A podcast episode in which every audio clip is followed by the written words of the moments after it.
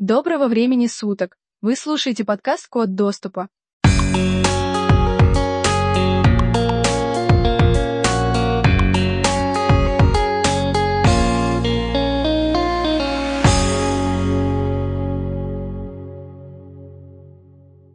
Этот выпуск создан при поддержке студии 3D-печати. Ссылка в описании подкаста.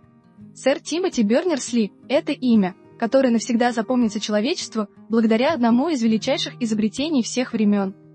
Человек, которому оно принадлежит, почти единолично разработал лучший инструмент по обмену информацией для человечества со времени изобретения печатного станка. Тимоти является директором консорциума World Wide Web W3C организации по веб-стандартам, основанной в 1994 году который распобатывает совместимые технологии, спецификации руководства, программное обеспечение и инструменты, чтобы полностью раскрыть потенциал интернета. Мужчина является одним из основателей Web Science Trust, ВТ, созданного в 2009 году для продвижения исследований и образования в области Web Science, междисциплинарного исследования человечества, связанного с технологиями. Бернерсли также является директором фонда всемирной паутины – созданного в 2009 году для координации усилий по расширению возможностей интернета на благо человечества. Быстро освежим ваши знания. Первым человеком, который изобрел что-то вроде современного компьютера, был британский математик Чарльз Бейбидж, который провел 1820-е и 1830-е годы, разрабатывая концепцию машины для программирования, которая содержала эквивалент современного компьютерного процессора. Об этом мы поговорим в отдельном выпуске нашего подкаста – Спустя примерно 110 лет ученые наконец-то создали то, что станет современным компьютером, каким мы его знаем, и была основана первая компьютерная компания Electronic Controls Company. Интернет пришел к нам не от компьютерной компании, а от военной стратегии Соединенных Штатов в период Холодной войны. В 1960-х годах представители американской разведки искали способы диверсифицировать свои информационные кэши не только для того, чтобы было проще делиться информацией между оперативниками, но и для того, чтобы если иностранным агентам удалось уничтожить один кэш, они не уничтожили бы всю военную информацию. В то время военная организация ARPA, сокращенно от Агентства перспективных исследовательских проектов, была пионером в области компьютерных инноваций. И дальше история помнит двух молодых аспирантов MIT по имени Леонард Кляйнрек и Ларри Робертс. В 1961 году Клейнрек развил свой тезис вокруг идеи о том, что компьютеры могут общаться друг с другом, если они могут разделить свою информацию на крошечные, легко передаваемые пакеты. В 1966 году Робертс взял эту идею в ARPA и использовал ее для создания того, что мы знаем как ARPANET. Проект Минобороны Соединенных Штатов – это была первая рабочая компьютерная сеть, которая легла в основу современного интернета. Несколько лет спустя еще два архитектора ARPANET Боб Кан и Сёрф создали современные интернет-протоколы для обмена информацией между компьютерами, которые все еще используются сегодня. Короче говоря, интернет все еще основывается на основной идее клинрока – распространения информации, которая разбита на небольшие количества для легкой передачи. Но в наши дни все немного сложнее. Это то, что соединяет наши телефоны и ноутбуки с серверами, полными информации, и выводит контент на наши экраны, когда мы вводим адреса веб-сайтов. Это происходит через всемирную паутину. И у нас есть техническая легенда, сэр Тим Бернерс-Ли, чтобы поблагодарить за это. Всемирная сеть и интернет – это не одно и то же, хотя мы часто говорим о них, как будто эти два термина взаимозаменяемы. Интернет представляет собой гигантскую сеть компьютеров, которые объединены их способностью общаться и обмениваться информацией через сеть. Когда вы выходите в сеть, вы связываете свой компьютер со всеми миллионами других компьютеров, подключенных к сети, например, к интернету. Всемирная паутина – это общепризнанный способ доступа в интернет. Если интернет является невидимой информационной супермагистралью, то сеть – это волшебный ковер, который позволяет вам путешествовать по шоссе, позволяя вам постигать все, что вы делаете, и видеть на этом пути почти так, как если бы вы парили.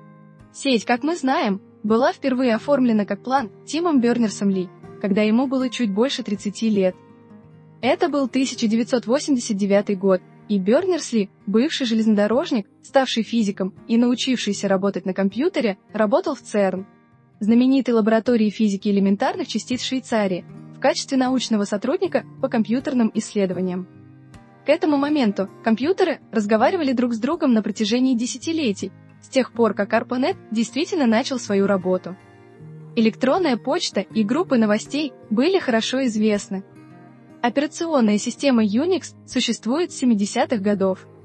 Видеоигры были примерно в 1958 году, но не было интегрированной системы для того, чтобы легко и организованно записывать, передавать и хранить взаимосвязанную информацию между компьютерами. Не было упрощенной системы для того, чтобы размещать информацию на сервере и затем позволять всем пользователям компьютеров сети легко получать к ней доступ. Итак, Бернерсли сел и написал это.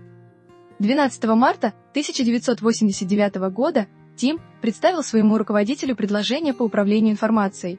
Удивительно, под названием «Управление информацией. Предложение». В рамках этого предложения он изложил свою идею компьютеризированной системы, которая позволила бы пользователям писать, форматировать и связывать контент, например, веб-страницы, с помощью гипертекста, например, ссылки, на которые вы нажимаете, чтобы попасть на веб-страницы. Предложении Бернерс Ли скромно говорил о желании использовать гипертекст, ссылки, чтобы помочь ЦЕРН справиться с проблемами хранения информации. Возможность запуска чистого интерфейса, например, веб-браузера, предоставляющего пользователю грязный, сложный компьютерный код в приятном, дружественном и универсально стандартизированном формате, будет, по его словам, благом для всего мира. Итак, интернет родился. Бернерс-Ли получил разрешение на создание своей системной штуковины, которую он скромно назвал «Всемирная паутина». В течение 1990 года он продолжал писать первый в мире веб-сервер и первый в мире браузерный клиент, и диктовать, как компьютеры анализируют URL-адреса HTTP и HTML. В общем, этот парень изобрел способ, которым мы получаем доступ к информации в интернете. Хотите знать, какой был самый первый веб-адрес?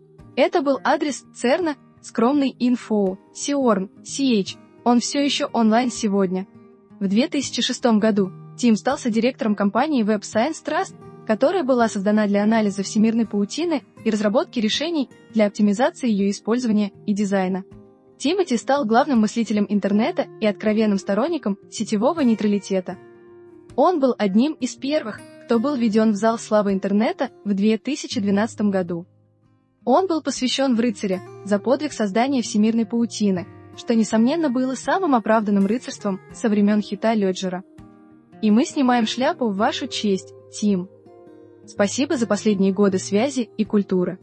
Вместе с профессором Найджелом Шетблтом Тимоти является одной из ключевых фигур в data.gov UK, проекте правительства Великобритании, направленном на то, чтобы сделать данные правительства Великобритании более доступными для общественности.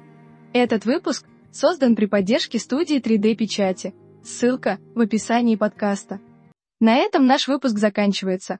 Мы не прощаемся с вами, ведь мы в интернете, Подписывайтесь и услышимся!